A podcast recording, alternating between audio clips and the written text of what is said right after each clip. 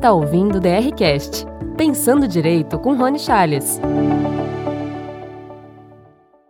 Quero apresentar a vocês o convidado desta noite, o professor Carlos Cox. O professor Carlos é membro do Ministério Público, né, promotor, mas entende muito de licitação. Foi, tive a alegria de tê-lo como aluno na pós-graduação em licitação dos contratos do SERS e lá claramente ele se destacou firmamos uma amizade, conversávamos muito, nos encontrávamos em eventos em que ele atuava também como palestrante, né? Uh, e sempre, até pela sua qualidade, eu, eu provoquei a escrever sobre o tema. Ele sempre gostou muito do tema planejamento, né? sempre com muita qualidade as suas intervenções nos eventos, nas aulas. Oh, vários colegas aqui que conhecem bem o Carlos, né? Anastácia foi aluna também da nossa pós. E aí, acho que água mole em pedra dura, tanto bate até que fura. Eu perturbei tanto o Carlos que ele aceitou o desafio e publicou um excelente livro. Ops, um excelente livro, né? Um excelente livro, excelente mesmo. Estou falando porque eu, eu li o livro, estou quase terminando. Uh, excelente. Eu, eu acredito ele fez a gentileza, inclusive, de me chamar para o prefácio. Muito provavelmente porque eu tanto o perturbei para a publicação que ele me fez essa, essa gentileza fico, fiquei muito honrado em publicar, em fazer, realizar o prefácio desse livro, apresentar para a editora Juspódio esse livro e o parabenizo, uh, viu, Carlos? Porque é, realmente a obra ficou excelente, um livro que trata de maneira prática, mas com um nível de conteúdo em comum sobre planejamento. Então, vale, vale muito a pena você conseguir mesclar uh, esse, uh, digamos, o, o, a abordagem teórica, mas também com abordagem prática na escrita desse texto. Sensacional, parabéns. Tenho certeza que é um livro que preenche uma, uma lacuna uh, na área e a gente pode certamente vai mandar cartão agradecendo pela indicação que eu fiz. Tá? Mas, amigo, é, as apresentações aqui são menos litúrgicas, né, mais informais, eu, eu, eu, prefiro assim, porque a ideia da DR Live é, ser um bate-papo leve, né? Ser um bate-papo leve sobre o tema que nós escolhemos. O tema que nós escolhemos hoje foi planejamento nas contratações públicas. E eu costumo provocar sempre os, os convidados, até para quebrar um pouco o gelo, uh, com alguma pergunta mais, mais pitoresca, né? Alguma pergunta mais que quebra um pouquinho essa formalismo da, da live, né? E queria que você, se você tiver alguma lembrança de alguma situação pitoresca que aconteceu com você, de preferência na área das contratações públicas, seja como professor, seja como membro do Ministério Público, algo que seja publicável, que você possa compartilhar aqui conosco. É, eu, eu, queria primeiro agradecer pelo convite para participar da live e queria também agradecer a todo mundo que está aqui assistindo. E espero poder contribuir de alguma forma, trazer alguma, algum dado, alguma informação que vocês possam aproveitar aí no dia a dia de vocês, né? E a minha história com licitações ela é engraçada, né? Porque eu tinha trabalhado como estagiário numa autarquia federal e já era na área de licitações, mas é, quando eu entrei no Ministério Público, ainda como substituto, eu fui para uma promotoria de patrimônio público. Então imagine assim, a gente estuda para concurso o básico, né? Da lei de licitações, as hipóteses de dispensa, de inexigibilidade, as modalidades, os tipos, enfim, aquele basicão. E aí, de repente, você se depara com ter que analisar um processo licitatório. E aí eu confesso a vocês, eu olhava, pro, ainda era processo físico, né? Então eu olhava para os processos, eu dizia, e agora, né? E tinha aquela dificuldade toda. E comecei a ler os livros de doutrina, me aprofundar. E eu sentia que ainda tinha um gap, né? Tinha uma lacuna na parte de planejamento. E aí eu, eu quando ouvia o secretário municipal, quando ouvia alguém né, que atuava nas estações dizia, olha, tem que planejar, né? E a pessoa, tá, mas planejar como? Eu digo, irmão, não sei, tem que planejar. Então, assim, é, o livro surgiu muito dessa, dessa lacuna que existe mesmo né, na, na literatura de livros. Aí, aí eu tenho que fazer é, uma menção à professora Tatiana Camarão, que é quem tem um livro sobre termo de referência, né? Excelente, praticamente, excelente. É, pra, praticamente é o único livro. O Eduardo Guimarães também tem um livro mas assim, uma dedicação mais focada em planejamento das contratações, eu conheço só a professora Tatiana Camarão, né? Com esse foco, é, mas ainda assim muito específica, né? Falando de termo de referência. Só que a gente sabe que o planejamento pega outras etapas, outras tarefas, E realmente, assim, eu dizia, e aí concluo essa anedota, eu dizia para as pessoas, né? Planejem, e eles perguntavam, mas onde é que eu planejo como? Eu dizia, não, não sei, né? Vocês que têm que descobrir. E isso eu perguntava 10 anos atrás, e praticamente até hoje, né? Continua esse questionamento, porque a gente vai falar um pouquinho, talvez, mais sobre o assunto na frente, mas realmente, assim, é, talvez de toda a parte de licitações, a que tem essa maior lacuna é a parte de planejamento, né? Por isso que eu me, me despertou o interesse, mesmo sendo promotor, eu não quis trabalhar na parte de controle, né? De fraude e tal. É, essa parte sempre suscitou muito mais minha curiosidade, a parte do planejamento. Show, show, amigo.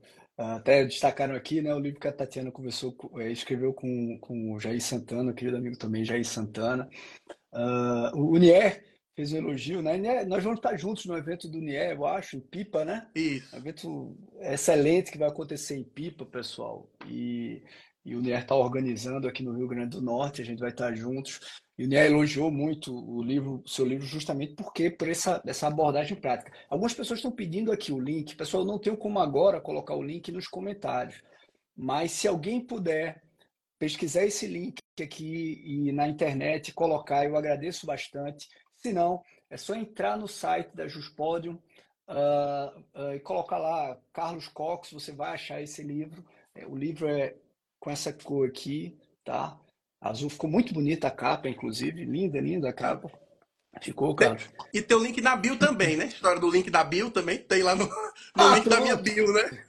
Pronto, pronto. Tem na bio do professor Carlos, né?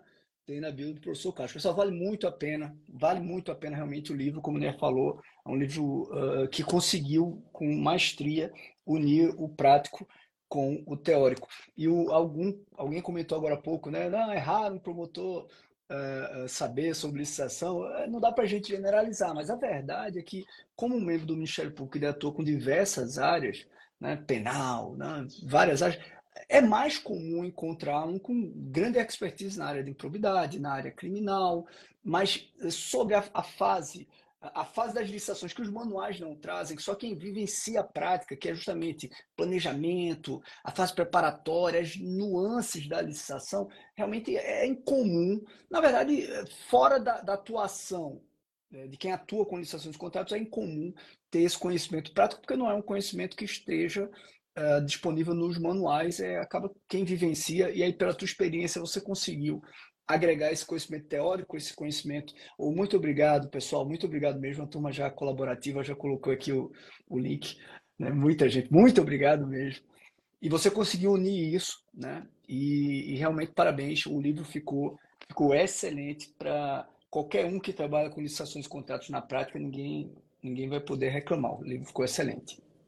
Meu amigo, Uh, antes de a gente entrar diretamente no planejamento, a fase de planejamento talvez seja uma das fases, por isso que todo mundo perguntando pelo link do livro, uma das fases é, é, mais desafiadoras agora nesse início de aplicação obrigatória da nova lei de licitações, porque eu costumo dizer que a, a, a base, a plataforma da 14.133 é muito parecida com a da legislação anterior. Então, quem fazia pregão eletrônico consegue fazer o pregão eletrônico tranquilamente na nova lei. Quem fazia a, a, dispensa, a contratação direta na legislação anterior, consegue fazer contratação direta na nova lei sem maior dificuldade. Mas uma, uma dificuldade para, notadamente, agentes públicos dos municípios e de alguns estados, uh, tem sido justamente a fase preparatória. Por quê? Porque a nova lei agregou uh, uma lógica de artefatos na fase preparatória, na fase de planejamento, que já era, digamos, uma realidade a nível de órgãos e entes federais, mas não era ainda uma realidade em vários municípios e em vários estados. Então, a exigência de artefatos como eh, DFD, ETP, né, mapas de riscos, para fazer a gestão de riscos, é, e isso realmente tem sido desafiador. Eu acredito que é bem mais simples do que esses que estão temerosos uh, acabam acabam achando, né? mas ter um, um bom manual, explicando passo a passo, né? E, e você detalha, até com, com, de certa forma, modelos, né? exemplos de aplicação, tanto na gestão de risco como no ETP. Realmente o livro ficou, uh, ficou sensacional.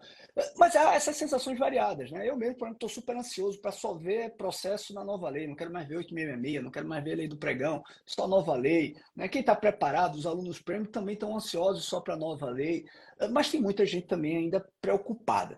Enquanto pesquisador na área, enquanto promotor, é, como você acha que está sendo a, a, essa expectativa, uh, sobretudo aí Rio Grande do Norte, Ceará, e também, ou nos Estados Unidos, né?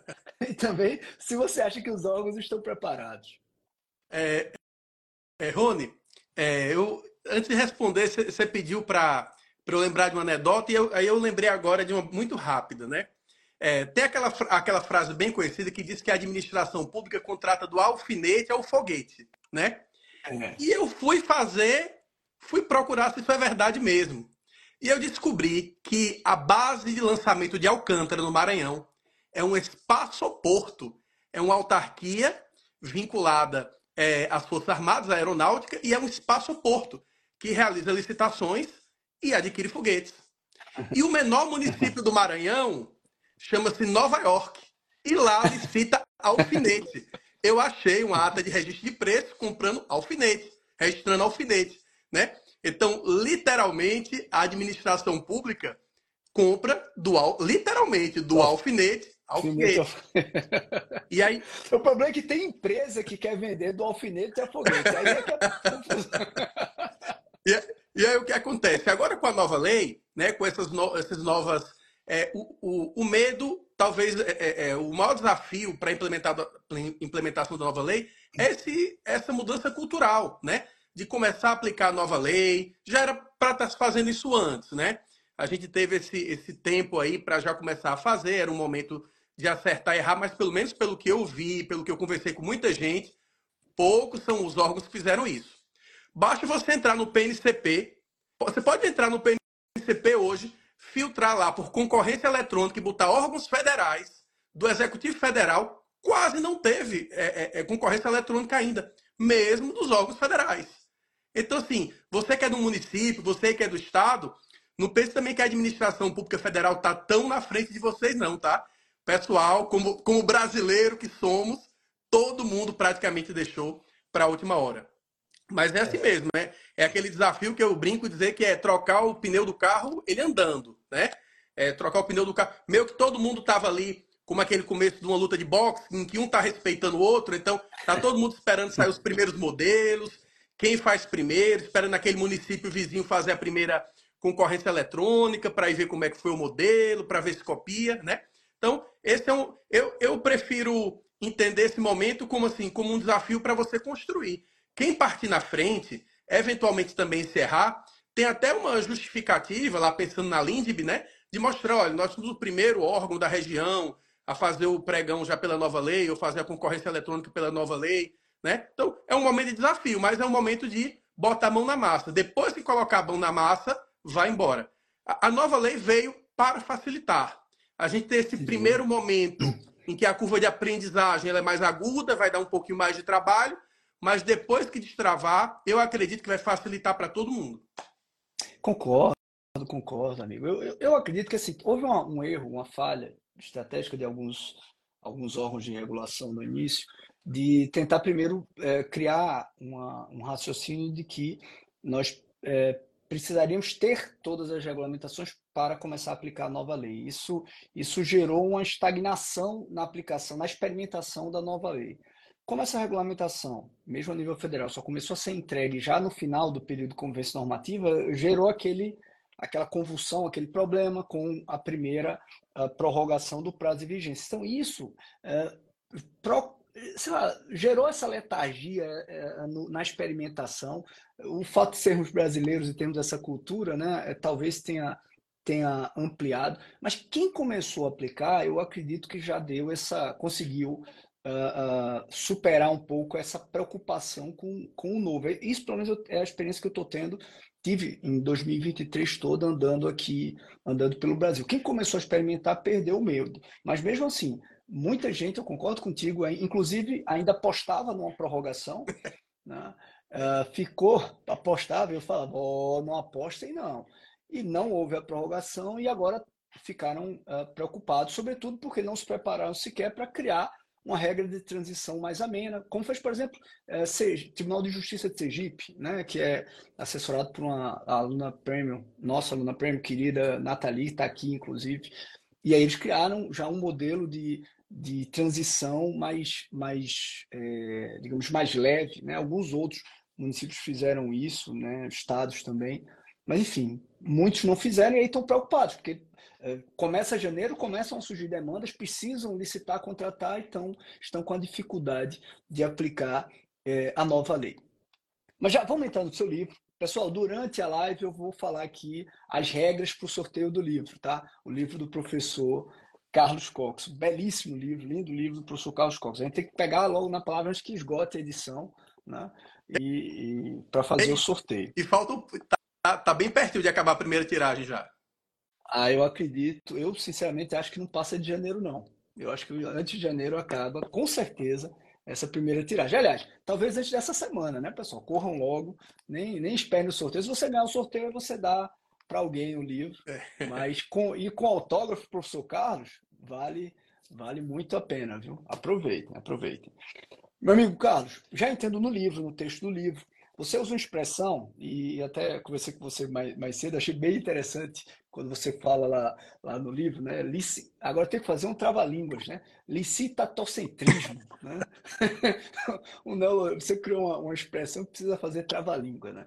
E você fala que a, a, a houve já desde uh, das normatizações de TI, da, da, feitas pelo governo federal na regulamentação das contratações de TI, começou a haver um avanço para a quebra do licitacentrismo, para que a gente pegue e separe adequadamente as macroetapas. Ó, fase aqui planejamento, é diferente da seleção, é diferente da gestão contratual. Né? E aí você usa bastante essa expressão, mostra, explica que a lei não quebrou plenamente o licitacentrismo, porque a fase de planejamento preparatório ainda está dentro da licitação, pelo menos uh, no texto legal, mas deu uma, uma grande, uh, um grande protagonismo a essa fase uh, preparatória. Né? Então, você, com, por conta disso, fala que, olha, embora não tenha 100% separado, a lei, sem dúvida nenhuma, a nova lei de licitações, ela promove uma ruptura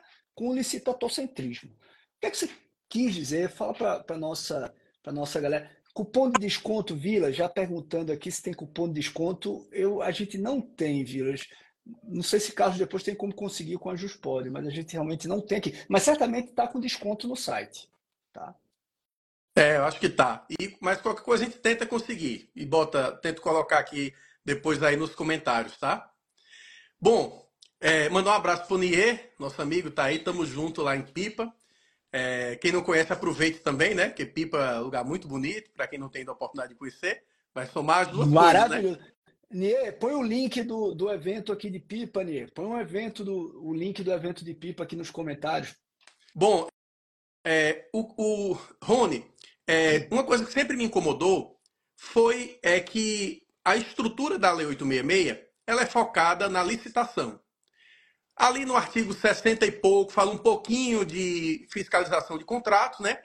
E praticamente não fala nada sobre planejamento. Ali nos artigos iniciais tem um ponto ou outro sobre planejamento. Então, quando você olha a Lei 866, ela é uma lei sobre licitações, mas ela praticamente não disciplina fiscalização nem disciplina planejamento. Isso, na prática, era para ter deixado livre né, o, o, os gestores públicos para planejarem de acordo com as metodologias que entenderem melhor mas na prática isso estagnou o planejamento. Então, o que acontece? Praticamente tudo que a gente tem de lei, ou tudo que a gente tem de doutrina e de cursos, foi focado na licitação. Por isso que a gente praticamente não tem livros de planejamento. Se você for olhar, quantos cursos de planejamento das contratações você viu, por exemplo, de três anos atrás, de três anos passados para trás? Praticamente não existia, né? Então, é, centrou-se todo o foco da logística da contratação na licitação. Ou seja, por isso que eu falo licitatocentrismo, né? Colocou a licitação como foco de tudo. Com isso veio o pregoeiro como centro de tudo, e parece que também todo problema que ocorre seria culpa da hum. licitação e do pregoeiro. Só que, realmente, a partir da legislação é, na área de TI, começou a se separar né, esses processos de planejamento. E aí eu, eu gosto de colocar como marco aquele documento do TCU chamado RCA, tá? em que realmente eles fazem um desenho e dizem, olha, a compra pública, a logística pública, ela tem três macro, tem três processos. O processo de planejamento, o processo de seleção, que aí vai ser licitação ou contratação direta, e o processo de gestão do contrato. E esses três processos a gente vai chamar de metaprocesso de contratação. Ou seja, três processos autônomos, né, que se interligam, mas que cada um tem a sua autonomia e a sua importância. Se você planeja mal, você não tem como licitar bem. Se você planeja mal, você não tem como gerir bem o contrato. Então, é, quando você foca só na licitação e esquece o planejamento, começa a estourar na fase de licitação problemas que são de planejamento. Por exemplo, qualidade do material, qualidade do, do, do, do objeto, da prestação de serviço, por regra, vai ser um problema que geneticamente está lá no planejamento. Né? Então, tem aquela história. O planejamento é o código genético da sua contratação. Se começou torto, lacunoso, né?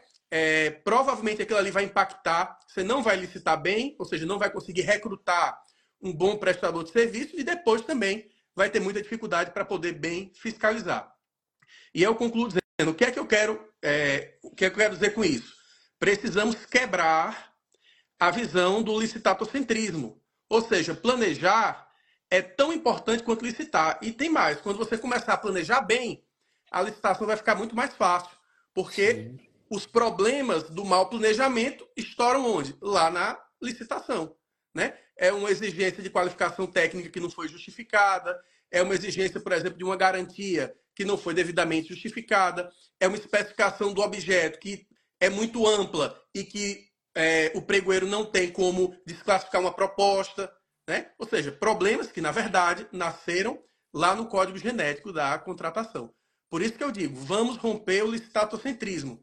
A nova lei não, não adotou até a nomenclatura que já vinha nas normas federais. Não deixou isso bem claro. É tanto que ela ainda fala é, da fase de planejamento como fase preparatória. Como tem gente que chamava fase de planejamento, na Lei 866, de fase interna da licitação. Ora, não, o planejamento não é a fase interna da licitação. Não é um apêndice. O planejamento não é apêndice da licitação, né? É uma etapa autônoma. Então, é, eu criei esse termo licitatocentrismo como uma forma de denunciar e de criticar, mas, sobretudo, para chamar atenção. Dizer, pessoal, gestão do contrato e planejamento têm o mesmo peso, a mesma importância que a licitação em si. Não, mas eu, concordo. Até porque, assim, às vezes a economia de energia no planejamento ela vai gerar prejuízo por problemas na licitação ou na própria execução contratual. Né? E isso é para licitação, isso é para qualquer contratação relevante. Se você não para para planejar bem a tua pretensão contratual, muito provavelmente você vai escolher mal a tua solução, você vai escolher mal o teu fornecedor, ou você vai ter regras contratuais que não vão ser as melhores para atendimento da tua necessidade. É aquela velha frase que a pressa às vezes é inimiga da perfeição, né? Então, o mau planejamento ele é, ele é inimigo do bom contrato. Né? O mau planejamento ele prejudica, ou pelo menos torna muito mais arriscada a, uma boa execução contratual. Uma outra coisa que você falou no livro, meu amigo, é, é, que você fez, até, até a própria nomenclatura do livro, né? É, eu lembro que quando eu vi o título me chamou a atenção, poxa, porque ele, ele é, logo quando eu vi o título, né? Porque ele restringiu o planejamento operacional do ponto de vista é, até de marketing da, da obra, né? E aí você, no livro, você vai explicando o porquê uh, é planejamento operacional, você foi, que, que ser muito fiel com o objeto do livro, né? deixando claro que eu não, não vou aqui abordar com minúcias o, o, planejamento tático nem o planejamento estratégico. Vou focar no planejamento operacional, que é o que realmente importa para aqui quem está nos assistindo que quer, uh, que trata, que trabalha com licitação, que é o planejamento lá do processo uh, da licitação. Fala um pouquinho para o pessoal essa diferenciação que você, inclusive, explica uh, na parte introdutória do teu livro entre planejamento operacional, o tático e o estratégico.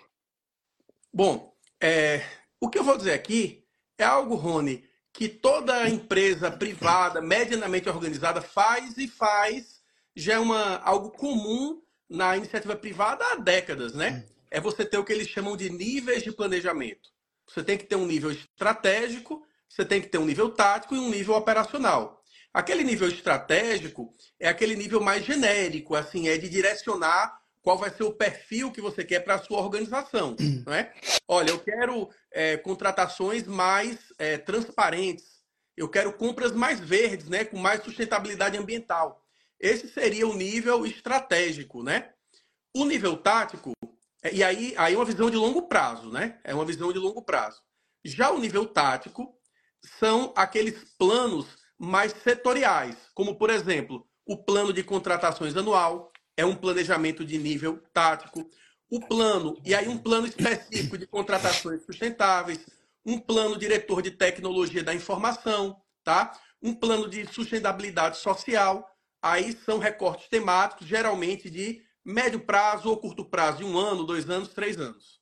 Esse é o planejamento tático.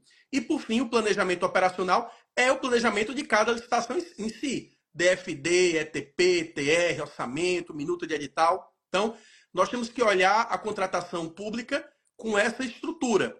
Quando a organização tem a maturidade e tem um planejamento estratégico, que depois se detalha num planejamento tático e que depois vai desaguar no planejamento operacional, você tem, digamos assim, uma, um, um sistema de planejamento bem mais robusto que facilita a vida de todo mundo. Porque, por exemplo, eu vou dar um exemplo para você que está aí nos ouvindo, que é de um município, né? ou é de um estado, é de uma, de uma autarquia estadual, de uma autarquia municipal. Não cabe a quem está fazendo o planejamento operacional e decidir sobre é, questões de sustentabilidade de uma contratação. A rigor, essa orientação teria que estar tá num nível acima. Ele até poderia desenhar isso de maneira mais específica, mas baseado em um planejamento tático ou até mesmo num planejamento estratégico anterior, tá? Então, essa seria mais ou menos a, a ideia. O planejamento estratégico de longo prazo e cabendo à alta administração, ao governador, ao prefeito, ao diretor de autarquia. O planejamento tático, já nível gerencial, cabendo a um secretário estadual, secretário municipal, algum determinado conselho, né? E com um recorte de médio e curto prazo. E o procedimento operacional, cabendo ao que eu chamo de agente agente de planejamento, ou equipe de planejamento, ou um agente de planejamento, e aí é, cujo objeto, cujo escopo é o planejamento de um objeto singularmente considerado. Esses seriam os três níveis de planejamento. Perfeito. A, ideia de um agente de planejamento, inclusive, talvez tivesse sido uma, uma, uma boa solução dada pelo legislador. Né? Quando ele fala em agente de contratação, meio que agregando uh, as duas, uh, digamos, os dois macroprocessos de seleção e, e teoricamente também, para, algumas regulamentações, é, é, atuando antecipadamente na fase preparatória, você mescla dois momentos que deveriam talvez ser segregados, segmentados em, em pessoas diferentes. Eu, eu, gosto muito da ideia do agente de planejamento ou do, de uma equipe de uh, planejamento né, responsável por toda essa construção. Não necessariamente é, pela construção de todos os artefatos, mas certamente da coordenação uh, do processo. Falando em artefato, Uh, você pode falar um pouquinho do, do DFD, o documento formal, já que a gente já entrou nos artefatos, documento de formalização de demanda, qual é a importância dele para o planejamento? Né? Às vezes eu, eu, percebo que a regulamentação ela, ela justamente não tem, não tem o, o não, não, não respeita esse rigor técnico de divisão entre as etapas de planejamento que você mesmo citou. Né? Muitas vezes se joga para o operacional decisões que deveriam ser do tático ou do estratégico. Isso, infelizmente, acontece muito na nossa regulamentação. Muitas vezes você tem uma certa confusão entre as funções. Você não, né? Mas na prática, existe em algumas regulamentações, você tem uma, uma confusão entre a função, por exemplo, do documento de formalização de demanda, enquanto instrumento operacional, e, por exemplo, o PCA. Né? Então, na tua, na tua opinião, explica aí o papel, a importância do DFD uh, ah, nas contratações públicas pela nova lei? O coitado do DFD é, foi, fez igual aquele filme Esqueceram de Mim, sabe? O, esqueceram meio que do DFD e na hora assim do apagar das luzes, ele colocaram ele ali de meio de forma meio torta dentro da Lei 14.133. Por que, é que eu digo isso? Primeiro, o DFD vai aparecer em dois momentos na lei. Um, como insumo que vai ajudar a construir o PCA. E dois, como um documento que, se cabível, vai instruir a contratação direta. E o DFD para o pregão? E o DFD para a concorrência eletrônica? Né? Não, apareceu, esqueceram do coitado. Né? Então, meio que o DFD é, deixou de se falar do DFD quando era para se falar, de maneira mais estruturada, mais orgânica. E aí, Rony, cabe as regulamentações locais esclarecerem isso. É preciso que cada órgão aí faça sua regulamentação da, da fase de planejamento, trazendo o DFD como o instrumento, como artefato deflagrador da fase de planejamento e trazendo os requisitos. Né? Isso vai, vai ser muito interessante. Então, o que é que acontece? O DFD isso é um fato, pessoal, foi esquecido na lei. Por quê? Porque se aproveitou um projeto de lei, né? E tudo, ou seja, naquela questão normativa não conseguiu ficar uma coisa muito clara, muito linear. Mas aí cabe a quem está escrevendo e debatendo o assunto tentar organizar isso para você, né, que está nos ouvindo, né? Então, o que acontece? A lei trouxe o DFD em dois momentos e um de maneira meio inadequada, tá? A, quando a lei fala em DFD lá no artigo 12, está falando de PCA. Esqueça aquele DFD. Aquele DFD do PCA não vai ter nada a ver com o nosso DFD do planejamento operacional. Ali é um DFD de um planejamento tático infelizmente mantiveram essa nomenclatura que pode trazer confusão para você que está nos ouvindo, tá? Então, pega a sua lei, se você tem a lei aí anotada, circula lá no artigo 12, vai ter documento de formalização da demanda bot. Isso não tem nada a ver com o planejamento operacional, tá? Então, corta lá. A regulamentação, a regulamentação pode, desculpa, perdão, a regulamentação pode servir até para corrigir isso, né? Deixar claro que, olha, aquele do PCA é outra função, é outra coisa, é outro planejamento, né? O DFD aqui do planejamento operacional é com a professora Isabela que está bem registrando. É o ponto de largada ali daquele processo, né? Para a gente iniciar. Exatamente, né? E aí, quais requisitos? Né? No livro, eu sugiro alguns requisitos que vocês podem é, é, colocar né, lá é, é interessante que você não deixe solto, né? O DFD, ele é, pessoal, o nosso velho memorando de solicitação de despesa. Mas ao invés de ficar um memorando solto, cada um usando um modelo, cada um fazendo um jeito, o que é que a gente vai fazer? Nós vamos estruturar esse documento, vamos criar um modelo para esse artefato, ele vai ser padronizado e ele vai ter requisitos mínimos. Com isso, você vai induzir quem for preencher um DFD a ter que trazer informações mínimas que possam depois ajudar é, nas demais etapas do planejamento, tá? Então, o ETP, e aí, para concluir esse ponto, o que é que eu quero que fique muito claro para vocês? O ETP é o nosso antigo documento de formalização, da, ou, o nosso ETP é o nosso antigo memorando de solicitação. A lei não regulamentou bem a matéria, não trouxe como requisito, como ato deflagrador do planejamento para a concorrência e para o pregão. É, e trouxe essa confusão de vincular ele também ao PCA, tá? Então, quanto ao PCA, você esqueça, tá? O DFD é o que vai começar a nossa, o nosso metaprocesso de contratação. É o nosso input inicial, né? Para usar o termo técnico de gestão de processo, é o nosso input. Perfeito. Exatamente, exatamente. Amigo, falando agora, então, passando agora para outra figura, outra siglazinha interessante, nova, né? Que é o ETP né? É o ETP. Veja, tem, tem muita, muita nomenclatura nova na nova lei que a, turma tem que ir acostumando. Agora, o ETP talvez seja a mais a nova eh, a nova sigla mais conhecida, né? Uh, primeiro, explica um pouquinho da implicância que você tem com, com a nomenclatura do, do ETP e depois fala um pouquinho sobre os eixos de planejamento do ETP para explicar um pouco a função dele, né? A função do ETP é, é o porquê eu devo fazer ETP no meu processo. Rony, é, erraram pessimamente no uso dessa nomenclatura e eu fui estudar para até descobrir onde aconteceu o erro, por quê, como é que se deu isso, tá? Pessoal, o que é um ETP? Eu já quero começar com vocês dizendo que o nome correto, toda vez que se falar em ETP, o que é que eu quero que passe na cabeça de vocês? Estudo de viabilidade da demanda. É o famoso estudo de viabilidade técnica, econômica e ambiental, tá? Então, quando se fala em ETP, está se falando em fazer um estudo de viabilidade. Amigo, é, É tanta gente falando que vai comprar teu livro que eu acho que vai acabar hoje no site da Justória. Né? já, você já tem o do sorteio, né? Porque eu acho que vai acabar hoje. Quem ah, eu, eu tô em casa. Eu sugiro, eu sugiro comprar logo. Eu, eu tô em casa. Eu mando o meu, nem que seja o meu. O meu já está todo riscado, que eu, já estou revisando e acrescentando coisas. Né? Mas vamos lá. É, pessoal, o que é que acontece? Tá? Onde é que apareceu a expressão ETP falando em licitações? Foi lá na Lei 866, no artigo 6 no dispositivo que trazia a descrição normativa do projeto básico para obras e serviços. E lá falava que eram feitos estudos técnicos preliminares para mostrar a viabilidade técnica e econômica de uma contratação.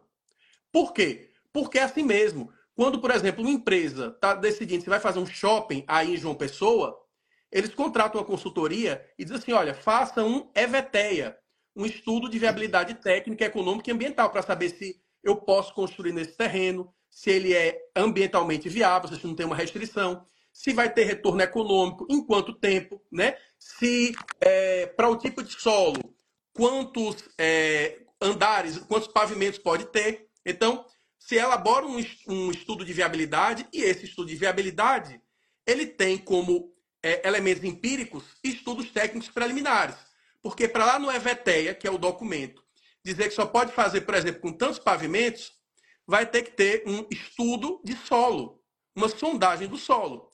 Essa sondagem do solo, que é um documento técnico, é um ETP. É um estudo técnico preliminar, em que se estudou o solo, e aí depois você constrói um documento chamado EVT, que vai dizer que pode ter quatro andares. Agora, baseado em quê? Lá no ETP, ou seja, naquele estudo de solo que está em anexo. Portanto, o ETP, o, o, documento mesmo que se produz, é um EVTEA. EVTEA, exato. E para dar lastro empírico para o que você está escrevendo no seu EVTEA, você deve produzir estudos técnicos preliminares. Essa é a lógica, tá? E, e o que acontece, Rony? É assim que está na primeira regulamentação de contratações de TI. Lá o primeiro artefato do planejamento era um estudo de é, era um estudo de viabilidade técnica. Aí o que é que acontece? Aí o TCU elabora o TCU elabora o guia de contratações de TI. Se você botar aí no Google Guia de Contratações de TI TCU, você vai baixar lá um, um PDF, tá? E lá, entre os documentos que vão instruir o planejamento, é o primeiro momento que alguém fala, tem que fazer o ETP, ao invés de falar de estudo de viabilidade. Eles falam que tem que ter um ETP e referencia a norma. Entendeu? Mas a norma falava em estudo de viabilidade corretamente, falava em estudo de viabilidade técnica. Depois essa, exigência de ETP, ela vai ser reproduzida lá no RCA do TCU. Depois do RCA, vai para a IN é, dos, da contratação de serviços. E agora vem para a nova lei. Ou seja, um erro na construção do guia, que não era nem normativo, né? Do, do, do guia, entrou no RCA, que depois entrou na IN de serviço de terceirização e que veio para a nova 2017. A 05 Exatamente. 2017. Entendeu? Então, o correto era falar em estudo de viabilidade técnica, econômica e ambiental. Essa é a minha implicância, tá? Por, ah, está implicando por quê? Porque isso é, se você for falar com qualquer construtor, qualquer empreendedor, ele sabe o que é EVTEA. Você fala, eu tô, tenho que contratar um EVTEA, ou seja, é a nomenclatura já conhecida, já tradicional, já sedimentada. Por que a gente vai criar uma nomenclatura que distorce uma nomenclatura que já existe para tratar do mesmo assunto? Né? Então, essa é a minha implicância. Mas tudo bem, veio o ETP, não, né, não é Carlos Henrique que vai mudar, que tem poder legislativo para mudar isso daí. Mas eu quero que você saiba a função de quem escreve, eu entendo, é isso, é refletir. É crítica sim, de quem quer ver a coisa melhorar, né? não é crítica de picuinha. De... Eu sei que não é fácil fazer uma lei daquela. Se eu tivesse feito a lei, teria muitos problemas também, né? É, é, mas, assim, a reflexão que eu trago para vocês. E agora, o ponto mais importante desse nosso encontro, é, Rony. Quem tem feito ETP por exemplo, para material de expediente, deve estar tá confuso dizer assim, peraí, eu tenho que fazer um ETP para dizer que é viável comprar material de expediente? Isso é uma coisa meio sem lógica, né? Você, acredito que quem está aí na nossa live também deve pensar isso, eu tenho que fazer um ETP, aí eu tenho que dizer se comprar água mineral, que eu compro todo ano aqui, eu estou há 10 anos aqui no órgão, tem 10 anos aqui que a gente compra café, eu tenho que dizer se é viável ou não, é meio sem sentido, né? E é verdade. o que é que acontece? E agora eu vou falar de mindset e de eixos de planejamento, tá? Ah, meu, como é bom ouvir, como é bom ouvir mais gente falando isso. Como é bom ouvir mais gente falando isso. Escrevendo sobre isso, melhor ainda. Pessoal, o que é que acontece? Nós temos toda organização pública ou privada. Tem dois, e na nossa vida também, temos dois grandes eixos de atuação. Nós temos as operações e nós temos os projetos. Falando de maneira simplificada. Isso é comum. Se tiver alguém aí que é formado em administração, vai dizer, não, isso aí é o feijão com arroz. É mesmo, mas a, a administração pública não descobriu ainda isso, tá? Mas vamos lá. É, atuação rotineira do dia a dia é operação. Coisas novas que nós queremos fazer na nossa vida, na nossa empresa, no nosso órgão público, na nossa organização. É projeto, tá? Quando é que faz sentido falar em EVTEA, em estudo de viabilidade? Quando eu estou diante de um projeto. Se eu tenho uma empresa e estou pensando em expandir uma nova filial, eu tenho que fazer um estudo de viabilidade. É, eu tenho perna para criar uma, uma nova filial, né? É, aí faz sentido eu falar em EVTEA. Agora, se eu estou diante de uma solução rotineira, eu tenho que usar outra. O meu mindset tem que mudar. Eu tenho que pensar, sabe em que, Rony? Melhoria contínua. Se todo ano eu contrato, por exemplo, material de expediente, eu tenho que me perguntar: eu tenho como especificar melhor? Eu tenho como quantificar melhor? Teve desperdício? Algum item teve pouca qualidade? O tempo, o lead time entre o pedido e a entrega está demorando? Ou está rápido demais, né? É, na minha gestão do contrato, está tendo alguma conduta que se repete muito, que vale a pena criar uma sanção específica para ela? Ou seja, quando eu falo de contratação rotineira, eu estou falando de ajuste fino, de melhoria, de retroalimentação de, um, de uma etapa de planejamento para outra. E aí eu lhe conto uma anedota muito rápida. Eu converso com muita gente, assim, eu analiso muito processo né, no meu trabalho, mas eu também converso com muita gente que faz contratações. Tem um município grande é, que faz a seguinte prática. Olha que interessante. Todo ano faz licitação, coloca uma cláusula, todo ano os licitantes fazem uma impugnação, ou judicializam, ou mandam para o MP, ou mandam para o TCE. Toda licitação, essa cláusula cai. Quando chega no ano que vem, eles fazem o quê? Repetem o mesmo edital. Não, não é fraude, não. Não é nenhuma tentativa, entendeu? É o quê? falta de olhar a contratação anterior, procurar lições para serem aprendidas e oportunidades de melhoria. Então, o que é que eu digo? Pessoal, você vai fazer um ETP, antes de você começar a fazer o seu ETP, você tem que entender qual o seu eixo de planejamento. Se o eixo é um projeto, é algo novo, qual é o seu mindset? É o mindset de crescimento. É VTEA. Quais as soluções de mercado? né? Quais são as formas em que eu posso resolver esse problema? Quais são os impactos sociais positivos e negativos que cada solução pode trazer? Os impactos ambientais positivos e negativos que cada solução pode trazer? Então, meu mindset para projetos é realmente é, o EVTEA. Já o meu mindset para soluções rotineiras, para o que se repete todo ano, o meu mindset tem que ser outro. O meu mindset é melhoria contínua é olhar a contratação anterior, buscar oportunidades de melhoria e retroalimentar a nova, a nova contratação. Aí, qual foi o grande erro da norma? Ao invés de criar, de dizer assim, olha, ETP, a gente vai exigir só para projetos. Era, solucionaria isso, tá? Uhum. É, estaria resolvido. O que é que a lei fez? A lei trouxe é, lá os três incisos do ETP e só trouxe na prática quatro como, como obrigatórios. Então, disseram o seguinte: quando não for um projeto, quando você não precisar analisar tudo, você vai fazer um ETP simplificado com quatro incisos só, né? É, e não trouxe entre esses incisos o que, Rony? Análise da contratação anterior. Então ficou algo absolutamente disfuncional. Então, Total. ele não traz né, como requisito obrigatório, quando eu estou contratando algo rotineiro, que eu analise a contratação anterior. Agora, não estou aqui parando só na crítica. Eu quero ser crítico, quero ser propositivo. O que é que você vai fazer na sua organização? Regulamentar. Exato, o remédio, Rony, o remédio para todos os erros da lei é a regulamentação no âmbito local. Então, vocês vão colocar que quando o objeto for natureza repetitiva e rotineira, será obrigatória a análise da contratação anterior. Tá? Então, com isso, com isso a gente consegue fechar bem é, é, é, é essa lógica. Já, já não dou a palavra, só concluindo isso aqui. Então, como nós temos três incisos e só quatro são obrigatórios, você pode perguntar como é que eu justifico é, não utilizar um inciso? Usando o seu eixo de planejamento. Então, se eu estou dentro de um planejamento de uma solução rotineira, eu não preciso fazer um levantamento de mercado, por exemplo. Então, lá no meu ETP, você vai escrever assim, ó, deixo de realizar um levantamento de mercado, uma vez que se trata de uma solução rotineira, atualmente suprida por meio do contrato número tal e que atende a contento a necessidade da organização. Ponto. Ou seja, mas você conseguiu justificar assim porque está com mindset, entendendo que aqui a gente está dentro de uma solução rotineira, né? E não de um projeto. Perfeito, eu gostei muito da tua divisão. Eu, eu acredito que.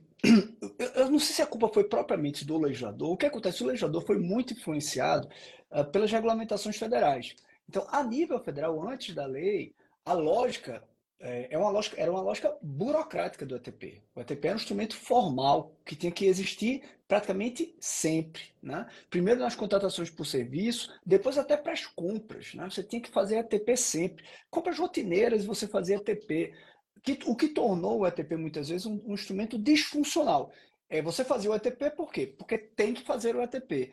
E as pessoas foram esquecendo um pouquinho do porquê fazer o ETP. Qual é a função uh, dele no processo, que é justamente a análise dessa viabilidade é muito, muito funcional quando eu estou trabalhando em projetos ou contratações até mais complexas, né? contratações mais relevantes.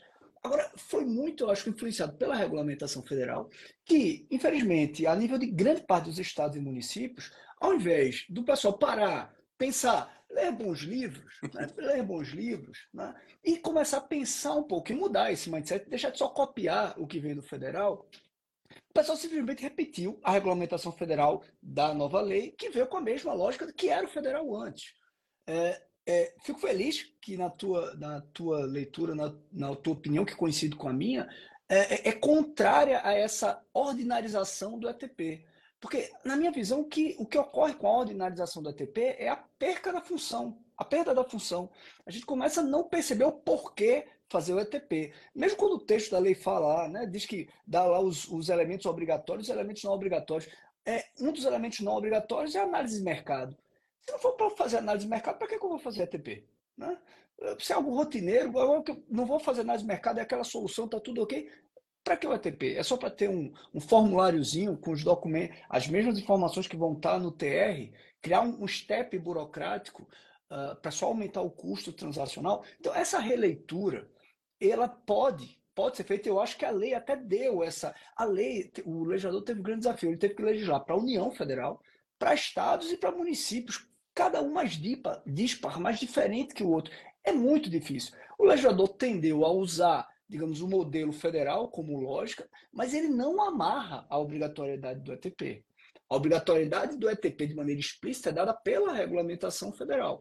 Tanto que, por exemplo, o estado de Pernambuco tem uma regulamentação diferente que já se aproxima mais da lógica que você defende. O Estado de Pernambuco elencou, elencou uh, uh, digamos, pretensões contratuais, tipos de objetos em que o ETP é obrigatório. E deixa para análise concreta no planejamento operacional a decisão de utilização do ETP fora dessas hipóteses descritas por ele. Então, de maneira abstrata, o regulamento, o chefe do executivo disse: olha, para essas, essas, essas essas, eu entendo que são estratégicas, são projetos com certa complexidade, que eu quero que seja feita essa análise de viabilidade. Nas demais, você analisa, uh, uh, você gestor que está na ponta, analisa concretamente, porque você tem mais informação uh, para fazer é, essa escolha. Eu acho que a regulamentação pode ser a forma em que, e acredito que isso vai acontecer, né? Com o tempo, com a experimentação da nova lei, a gente vai ter a, a oportunidade de ir atualizando as regulamentações. Né? É muito difícil regulamentar sem experimentação, então quem fez, seja a nível federal, estadual, municipal, fez quase que fazendo um, um, em, certos, em certos momentos um, exercício de futurologia, né? O que é que pode acontecer aqui? Com a experimentação, acho que a, regula, a nova regulamentação vai poder fazer a cali, calibragem né, para tornar cada vez a, a execução mais eficiente. Né?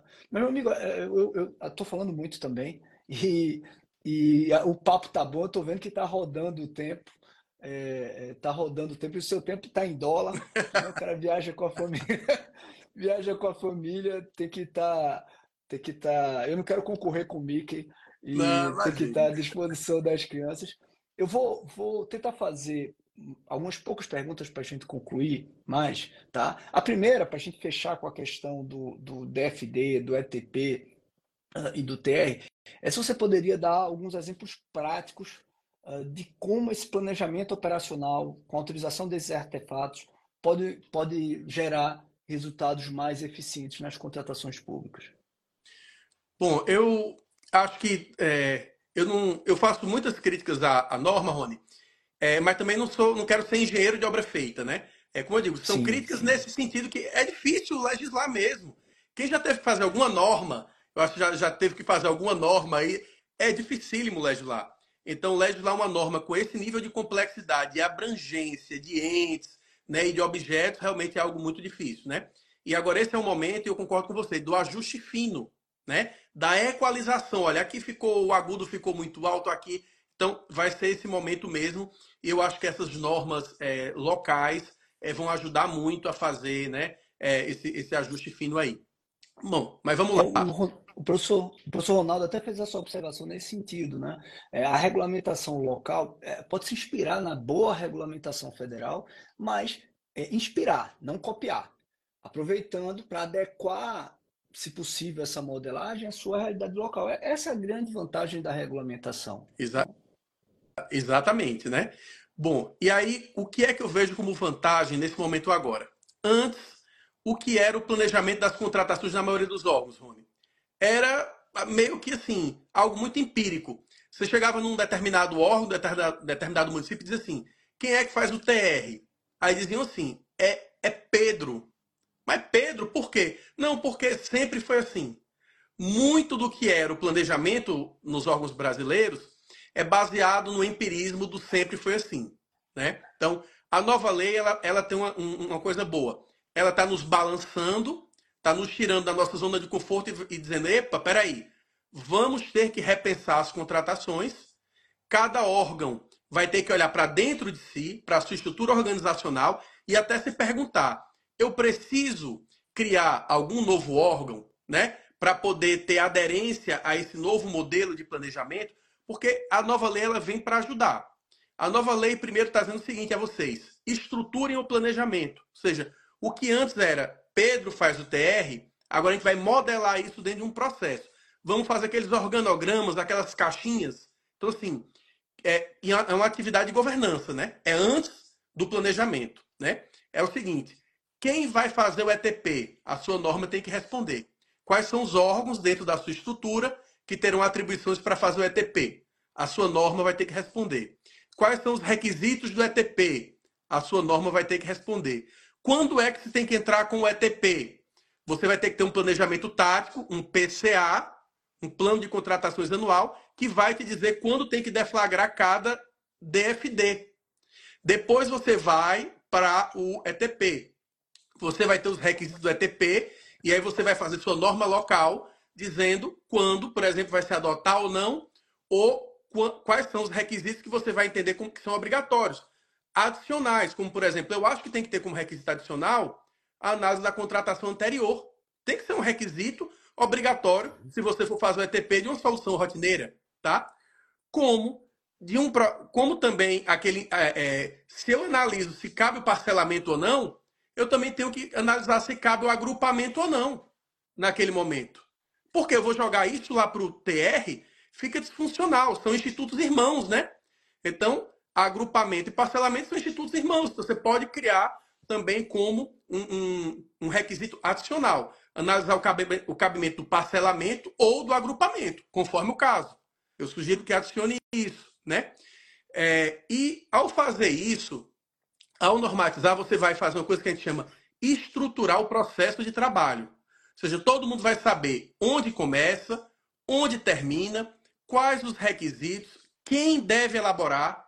Então a gente vai acabar com aquela coisa assim, é, não deve, e, e, quando você tem isso estruturado, o que é que acontece? Fica mais fácil todo mundo entender o fluxo do trabalho, fica mais fácil entender onde travou, porque se tem pregoeiros aí nos ouvindo, Rony, e deve ter muitos, é, eles geralmente recebem a culpa, né? Por quase tudo. Mas se você tem um processo estruturado dentro de um organograma, você pode chamar a pessoa que está reclamando e mostrar, olha, tá travando aqui, ó. É nessa caixinha aqui, não está travando comigo, né? Olha, entre essa e essa etapa aqui, era para o DFD ter dado entrada na data tal. Só deram entrada um mês e meio depois. Então, atrasou, não é porque atrasou com o pregoeiro. Atrasou porque demoraram a deflagrar a, a, a, a fase de planejamento, né? Então, eu acho que com a nova lei, se ela for bem usada, se realmente assim, houver o empenho e essa, é, esse, como é que eu posso dizer, se aceitar esse desafio cultural desse novo momento, né? E se fizer essa estruturação dos planejamentos, os órgãos sentarem e conversarem entre os atores que participam da licitação, da contratação como um todo, a gente consegue ter uma contratação pública muito mais eficiente, muito mais tranquila. O número de licitações agora vai diminuir muito com esses novos prazos de vigência. Sabe qual vai ser o desafio agora, Rony? Não é mais fazer licitação, não. Vai ter licitação uma ou outra. O desafio vai ser gestão contratual, né? Aí a gente tem que se perguntar qual é a robustez que a organização está dando para a gestão contratual. Porque com esses prazos, quase 80% das contratações ou mais nos órgãos são de fornecimento contínuo ou serviço contínuo. Com prazos tão dilargados, vai se passar de quatro anos, vai ter mandato sem, sem ter licitação. Só que vai ter que se ter uma robustez lá na, no processo de gestão contratual, né? Então, é, eu acho que como é que a gente vai melhorar a eficiência com essa nova lei? Entendendo que a gente vai ter que dar empoderamento para o planejamento e para a gestão contratual.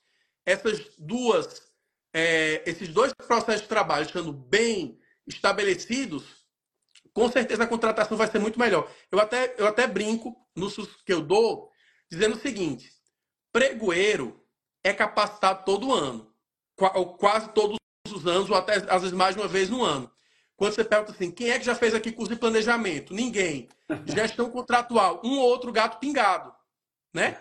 Então assim, o, o, a, a percepção que eu tenho, licitamos bem, nossos pregoeiros são, por regra, capacitados, só que tem que fazer o papel que muitas vezes não, não é deles. Então, a gente vai ter contratações mais eficientes quando o, o pregoeiro não tiver que ser esse super-homem, né? É, e fazer atividades que não são dele, e essas outras etapas receberem o tratamento adequado e o cuidado adequado por parte do gestor. Perfeito, meu amigo, perfeito, perfeito, excelente, excelente mesmo. Uh, e até porque é o seguinte, né? Como nós vamos ter contratos de longa duração, mais relevante ainda é o planejamento. Porque se eu não tiver um bom planejamento, Uh, não adianta ter um, um, contrato com prazo de cinco anos. Ele não vai durar cinco anos. Eu preciso planejar bem para que essa relação seja duradoura. Né? É mais ou menos como uma relação pessoal. Se você não planejar bem, vai ser algo curto. Mas se você quer algo duradouro, você vai ter que planejar, analisar os riscos, analisar os incentivos que são necessários, as regras dessa relação, desse jogo uh, contratual. Então, o planejamento é fundamental para que eu tenha esses contratos, uh, esses contratos duradouros. Meu amigo, a gente está passando o tempo, já passou, na verdade, né, da uma hora que a gente tinha, tinha preferido. Vou, vou, antes da última pergunta, vou apenas falar a regra do sorteio, tá, pessoal? Como a gente já passou da uma hora, eu vou fazer o sorteio depois, vou ver se eu faço até pelo perfil, peço para a equipe do Grupo Centro realizá-lo, ou então eu faço pelo, pelo meu perfil mesmo, mas acho que eu vou pedir para a equipe do Grupo Centro realizar o sorteio e depois informe ao uh, professor Carlos. Regras do sorteio. Né? Primeira regra, seguir o professor Carlos Cox. Primeira regra, seguir o professor Carlos Cox. Segunda regra, ter, é, seguir o Grupo Centro, o perfil Grupo Centro. Tá? E se puder seguir o professor Rony Charles aqui também, eu agradeço. Terceira regra, é ser ou ter sido aluno premium. Essa aqui vai gerar impugnação. ser ou ter sido aluno premium. E aí a quarta regra, veja que são quatro regras, seguir o professor Carlos Cox, seguir o Grupo Centro, é ser ou ter sido aluno premium. E aí a quarta, você vai comentar na postagem desse vídeo aqui, comentar qual foi a sua turma do curso Premium. Olha que tem nove turmas para você dizer lá. Foi a primeira, foi a segunda, fazer. Agora, é por quê? A gente vai fiscalizar, tá? Vai ter o sorteio, vai ver, ah, essa pessoa aqui está na lista dos alunos mesmo, se não tiver, passa para o próximo. Viu? Vai ter então, fiscalização adianta... contratual, né? Não vai, vai ter fiscalização. Não vai dar só o carimbo de atesto, não, né? É, é. Não adianta blefar, tá bom, pessoal? É, meu amigo, antes de passar para a última pergunta também, quero mandar um abraço. Vi que meu amigo Jamil estava por aqui. Tá, ó, acabou de, de, comentar. Um abração, amigo Jamil. Pessoal, eu vou estar, turma de Porto Velho, eu vou estar agora em fevereiro, num evento justamente do Jamil, da Public Thinker. Uh, vou estar também no final do mês em um outro evento, seminário da MK, também em Porto Velho. E vou estar no evento que o Carlos já falou, estaremos, né? Estaremos juntos no evento que o Carlos já falou, do NIE uh, o evento que ocorrerá na bela praia de Pipa, né? Mas é, é, é capacitação roots, pessoal, é séria, é, é capacitação braba mesmo, vocês vão ter aí, e é muito bacana, eu já fui num evento lá, que a turma fica até a noite, né? E a gente dando aula extra, e é muito legal, foi, foi muito boa a experiência que nós tivemos. Já tive num evento do Nier lá em Pipa, e ele me convidou novamente para estar lá, estaremos, né? Uh, e encerra com forró, né? Você tem que dizer isso também, né? O dele é. Da outra vez é um. Não sei se ele vai botar reggae, o que é que ele vai fazer dessa vez. Depois que acaba, no último dia, depois do horário. Aliás, bem depois do horário, né? Porque era para acabar no meio-dia, no último dia, acho que foi acabar a quase duas horas da turma querendo querendo mais, querendo mais, foi, foi muito bacana. Então, nesse, nesse mês de fevereiro, eu vou estar nesses é, três eventos, tá, pessoal? Pelo menos por enquanto que eu lembre, uh, esses três. Meu amigo, para a gente acabar, lembrando as regras do sorteio, seguir Carlos Cox, seguir Grupo Centro, ser ou ter sido aluno prêmio e comentar aqui nessa postagem, nesse vídeo aqui, qual foi a sua turma do curso prêmio. E aí, no, não nos comentários agora do ao vivo, tá, pessoal? Do, do vídeo que vai ficar salvo na live. Eu espero que eu consiga, que o Instagram não derrube. Aí vocês colocam lá o, o comentário, tá certo? Para a gente finalizar, então, é, eu queria que uh, você passasse aqui uma mensagem. Né? Primeiro, quero te parabenizar novamente pelo excelente livro. Uh, sinceramente, pessoal, eu nem esperaria o sorteio. Eu já iria, entraria no site se eu fosse vocês e, e compraria o livro antes que ele acabe, porque ele vai acabar provavelmente. Se brincar, acaba daqui para amanhã. Parabéns pelo excelente livro. Estou orgulhoso, sinceramente, de ter lhe aperreado tanto né? Vou, vou, falar para Rafa, falar, ó, oh, Rafa, tá vendo? Ele tá me devendo um vinho, de tanto que eu aperrei ele. E aí você fez um livro maravilhoso. Parabéns, parabéns mesmo, parabéns. Foi um, um livro excepcional, excepcional mesmo. Todo mundo que comprar, que ler, certamente vai gostar muito dessa obra. E dentro desse momento, e parabéns pelo, pelas suas excelentes explanações, diferenciadas explanações sobre o tema planejamento aqui na nossa live, dentro de tudo aquilo que você falou, qual a tua mensagem, o conselho para os gestores públicos, notadamente a nível estadual e municipal, que é para quem mais está pesando essa adaptação à nova lei, embora eu acho que a adaptação é bem mais fácil do que a maioria pensa, né? mas que ainda não se prepararam plenamente para a nova lei. Qual a tua mensagem, conselho para eles? Agora começou 2024, agora o jogo é na Vera, não adianta ficar torcendo pela lei Jason, né? a 866 já foi, e agora se preparar para a nova lei, que é bem melhor que eu defendo ela. Ela permite que eu faça a licitação muito parecido com o que eu fazia, mas ela me permite fazer muito melhor. Né? E qual a tua mensagem, conselho para esses gestores, esses uh, alunos, seguidores que passaram por aqui? É, eu, eu queria é, contar a vocês muito rapidamente aqui um exemplo. Eu tenho um amigo que é pregoeiro num município pequeno, num município de 8 mil habitantes, mais ou menos. E ele passou o ano inteiro com medo de fazer uma licitação pela nova lei. E veio conseguir fazer agora, no começo de dezembro. E foi tão mais tranquila, tão mais organizada, né? Que quando terminou, ele me disse, rapaz, Carlos Henrique, era para eu ter feito logo era em janeiro, porque ele só fez o pregão, aí não fez ainda outro ato. Aí é, eu, já, eu já teria feito, era todos, né? E o que eu tenho a dizer para vocês, como quase tudo na nossa vida, o mais difícil é o primeiro passo. O mais difícil é a primeira página, o mais difícil é o primeiro dia, o primeiro dia para ir para a academia, o mais difícil é o primeiro dia de fazer o regime, né? Então, dê o primeiro passo, sente, comece a fazer o seu primeiro ETP, o seu primeiro DFD, né? O seu primeiro, adaptar o seu primeiro edital para a sua organização. Force, vai doer, vai lhe tirar da zona de conforto, vai gerar angústia, vai gerar medo. Mas depois de fazer o primeiro, tudo vai ficar mais fácil, o tempo vai clarear. E, é, como eu digo, é, a nova lei, quando você começar a manejar ela, você vai entender que ela veio para facilitar a sua vida, porque ela trouxe foi muito mais ferramentas, né, é, para você trabalhar do que do que é, elementos dificultadores, né? Então, eu acredito que a nova lei vai pegar, vai pegar bem e vai facilitar a vida de todo mundo. Também, amigo. E ela dá, dá mais proteção, mais segurança para o agente público que atua, mais ferramentas, como você bem falou. É, como você, como o seu amigo, né? Como ocorreu com o seu amigo. Quem experimenta não quer mais saber do 866, 10.520. Agora, infelizmente, foi criado tanto medo para se começar a aplicar a nova lei, isso somado à nossa cultura deixar sempre para o último dia, que muita gente deixou de experimentar no longo tempo que o legislador uh, previu. Mas quem está experimentando certamente. Tá gostando. Tá gostando, tá gostando. Né? É como, é como o banho de água morna, né? O cara, depois que quer, não quer voltar para água fria mais, não. É, é bem melhor. Pois, meu querido, parabéns pelo livro. Muito, muito obrigado por emprestar seu tempo aqui, internacional, para estar conosco. Um abração para a Rafa, para as meninas. Te desejo uma ótima semana, um ótimo resto de férias aí, curta muito. Para todos que participaram aqui, pessoal, muito obrigado pela presença de vocês. Foi uma live com excelentes observações de todos. E lembrando as quatro regras do sorteio: seguir o professor Carlos Cox, seguir o Grupo Centro, ter sido ou ser aluno premium e comentar na postagem que vai ficar dessa live gravada. Não adianta ser nessa ao vivo que eu não consigo depois acompanhar. Tem que ser na que vai ficar gravada. Então tem que entrar daqui a pouco na gravada e comentar de que turma uh, premium vocês foram. E aí a gente vai fazer o sorteio provavelmente amanhã, tá bom? Um abração, meu amigo, fica com Deus, tudo bom para você. Um abraço aí para todo mundo, muito obrigado, até a próxima. Até mais.